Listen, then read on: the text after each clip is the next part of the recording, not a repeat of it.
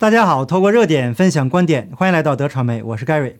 这两年来啊，我们见证了世界的疯狂，太多人失去了对常识的认知，甚至失去了独立思考的能力，迷信专家和所谓的主流媒体。但是啊，这些专家和主流媒体却被却是被利益所收买的，没有站在科学的、公正的、客观的角度，而是站在了政治正确的立场。那句话怎么讲了？真理总是掌握在少数人手中。那我觉着呀，这这句话应该改一改了。真理这个是带引号的，掌握在权力者手中。过去这一年里面呢，打针就是真理，不容置疑。那现在啊，这个事情终于要转向了。今天呢，我们主要讲以下几个内容。根据新闻的时间线，那第一个内容呢是非常振奋人心的消息：美国最高法院以六比三的票数否决了拜登的疫苗强制令闹剧。已经有多个自媒体报道了这个好消息。那么最高法院是以什么名义否决的呢？那在拜登 OSHA 强制令被否决的同时，英国卫生部长萨基德·贾维德宣布将在本月内取消疫苗护照。那第二个内容呢，也是来自英国军情五处的一名中国代理人已经秘密渗透到英国议会，并且影响了英国的政治走向。不得不说呀，中共的渗透能力那真强啊！金钱开路，美女跟上，小电影一拍，多数政客都被拿下。那好，咱们正式开始今天内容。美国最高法院以六比三的票数否决了拜登对拥有一百名员工以上的企业的 OSHA 疫苗授权，也就是我们通常说的疫苗强制令。OSHA 是 Occupational Safety and Health Administration，这个美国职业安全与健康管理局的缩写。我们简单的了解一下这个机构。OSHA 的目标是通过发布和推行工作场所的安全和健康标准，阻止或减少因工作造成的生病、受伤和死亡。那请大家注意啊，OSHA 只能管到因工作造成的问题，打针这个事情呀，不属于他们的这个呃管理范畴。那所以啊，拜登通过 OSHA 发布的疫苗强制令是不合法的。那这个啊，等一下我们还会讲到。OSHA 在美国是什么角色呢？一是制定和推行行业安全标准；二是提供安全培训、扩展培训和其他教育；三是与企业、个人建立合作机制；四是鼓励持续地改善工作场所的安全卫生条件。在这四点当中呢，唯一能跟强制令挂上一点点边儿的，就是最后一条：鼓励持续改善工作场所的安全卫生。这里呀，并没有赋予 OSHA 强制员工必须接种疫苗的权利，所以，我们再来看最高法院是怎么说的。最高法院在一份没有署名的意见中是这样写的：尽管国会已经无可争议地赋予 OSHA 监管职业危险的权利，但它并没有赋予这个机构更广泛的监管公共卫生的权利。要求八千四百万美国人接种疫苗，仅仅是因为他们为。拥有一百名以上员工的雇主工作而被选中，当然属于后一类。打针属于公共卫生问题，所以 OSHA 是没有管辖权的。很明显，这个拜登的强制令啊是非法的。那根据左媒 CNBC 的报道，最高法院周四阻止拜登政府对大型私营公司实施全面的疫苗或测试要求，但允许类似的要求适用于接受医疗保险或医疗补助付款的机构。也就是说，在这两个地方啊，还要忍受一段时间的疫苗强制令。那我个人相信，以拜登为傀儡的极左派势力已经是黔驴技穷了。那如果在公共卫生领域可以执行强制令，他们完全没必要通过 OSHA 来执行。现在唯一的希望也被美国最高法院给彻底否决了。那强制打针这个闹剧，在美国呀，应该画上了一个句号了。这是一个非常重要的标志。那么，紧随美国政策的一些国家，会不会也要随之改变政策呢？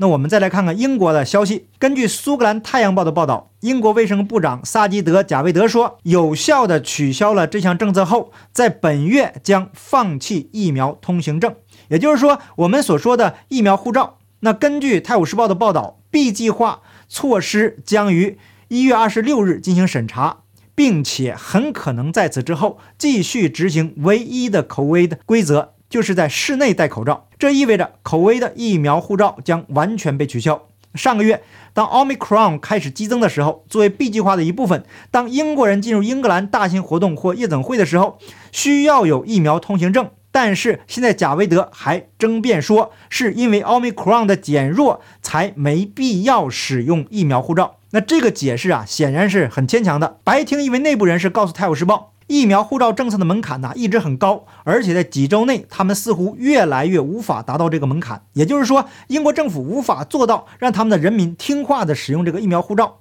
那随着疫情的发展方式，很难证明继续下去的合理性。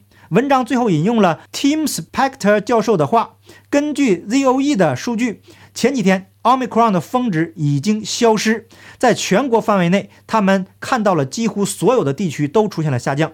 英国的情况啊，几乎和南非一样。那在过去的节目中呢，我们也有介绍一些所谓的专家呀，还在鼓吹说什么奥密克戎啊多么多么严重，要会死多少多少人呢？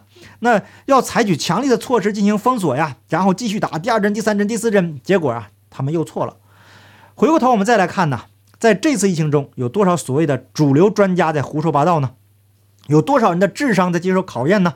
有多少常识性问题被扭曲呢？有多少人因为坚守真理而被打压呢？那当我们走过这段历史，我们的后世子孙一定会嘲笑他们的祖先的愚蠢。所以呀，有一个国家决定不再愚蠢了，取消所有与口味的有关的入境政策。那根据 Travel of Path 的文章，墨西哥取消了口味19入境要求，包括了健康表格。自2022年1月1日起。墨西哥成为整个 COVID-19 大流行期间全球最受欢迎的旅游目的地，现已取消所有 COVID-19 入境要求。萨尔瓦多是世界上第一个于2021年11月取消所有 COVID-19 入境要求的国家。墨西哥现在加入了萨尔瓦多，成为世界上第二个取消所有 COVID-19 相关入境限制的国家。原本入境墨西哥的旅客还需要填写一个健康表格。那从二零二二年一月一日起，墨西哥的 COVID-19 入境要求为零，就是没有要求了。这跟发生大流行病以前已经没有什么不同了。Travel of Path 让一名记者在墨西哥乘坐国内和国际航班来测试健康表格是否仍在使用。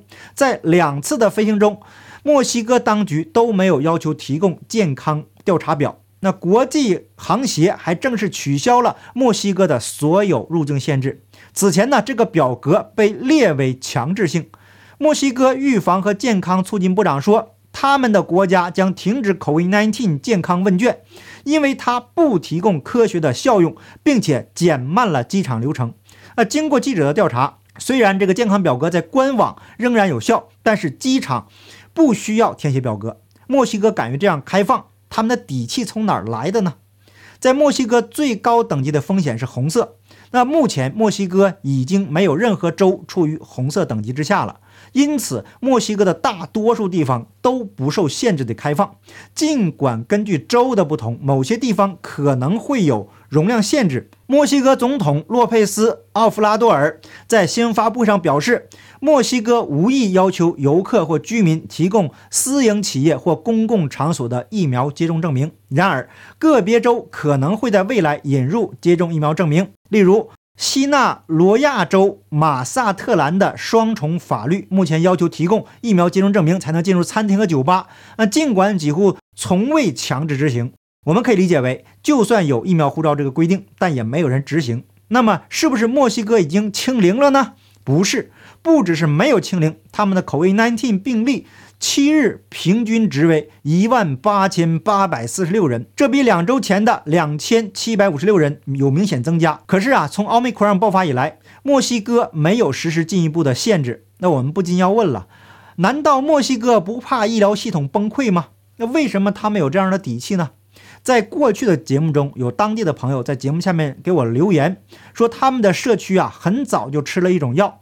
一种现在主流媒体不让说的药，名字啊是什么什么菌素和什么什么氯喹。为了避免黄标啊，这里就不具体说了。一提到什么什么菌素，哎，就会有人上来是无脑的说啊，兽药啊。但是对于这样的人呢，实在是无语啊。网络这么发达，就不会自己查一查吗？尽量别用谷歌搜索，用一些没有过滤信息的搜索引擎，比如 DuckDuckGo。那里面呢可以找到非常详细的内容。那这种药呢，有给人服用的，也有给动物用的，所以不要自己乱买，找到有良心和常识的医生，让他们根据实际情况开药给您。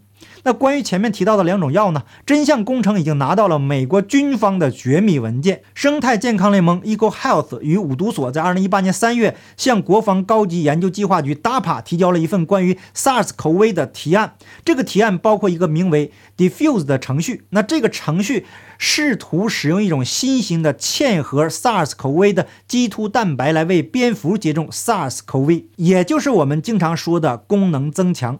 没事儿啊，给病毒进行功能增强，这不是作死吗？尽管 DAPA 拒绝了这个提案，但文件披露，Eco Health 最终通过美国国立卫生研究院和美国国家过敏和传染病研究所执行了 Diffuse 提案。那直到2020年4月，我们在前面的节目中有提到，是福奇主管的这两个部门为 Eco Health 提供了资金。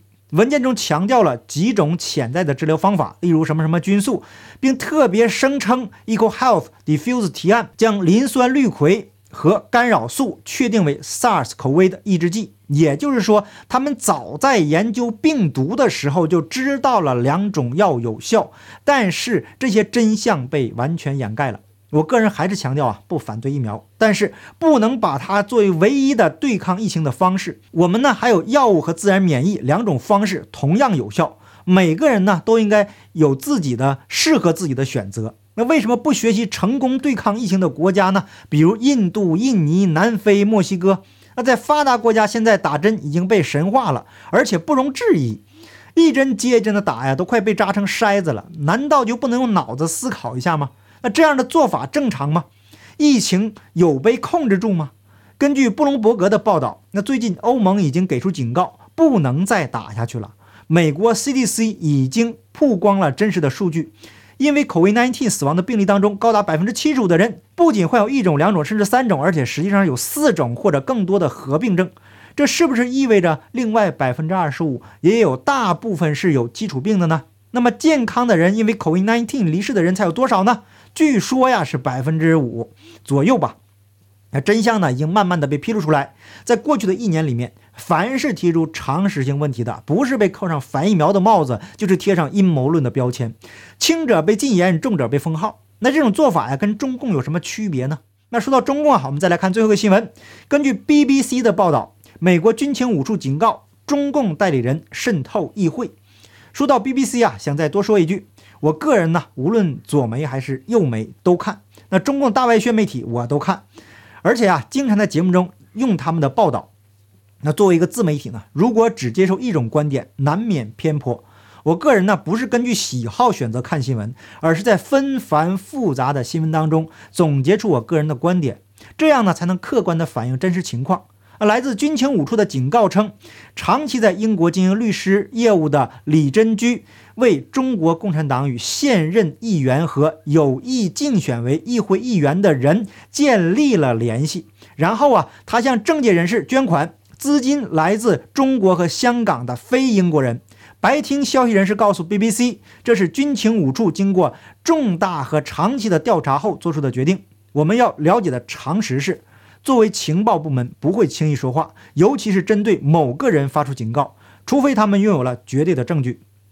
中共的渗透能力啊，国民党是最了解的。那他们因此啊，失去了中国大陆的领土。那现在呢，国民党还是没记性，再次被中共渗透，成为了中共在台湾的代言人。何止是国民党啊，美国国会又有多少议员被中共渗透呢？连拜登他儿子亨特·拜登都跟中共有利益关系。过去啊，已经报道了很多，这里就不重复了。所以，英国议会被中共渗透，这太正常了。只是渗透到何种程度，这其中又还有多少人是干净的？那在真相工程的爆料中，我们也看到生态健康联盟跟五毒所的合作，那结果造成了这次全球大流行病。具体的细节呀，如果有时间的话，我会在明天或者后天的会员节目中播出。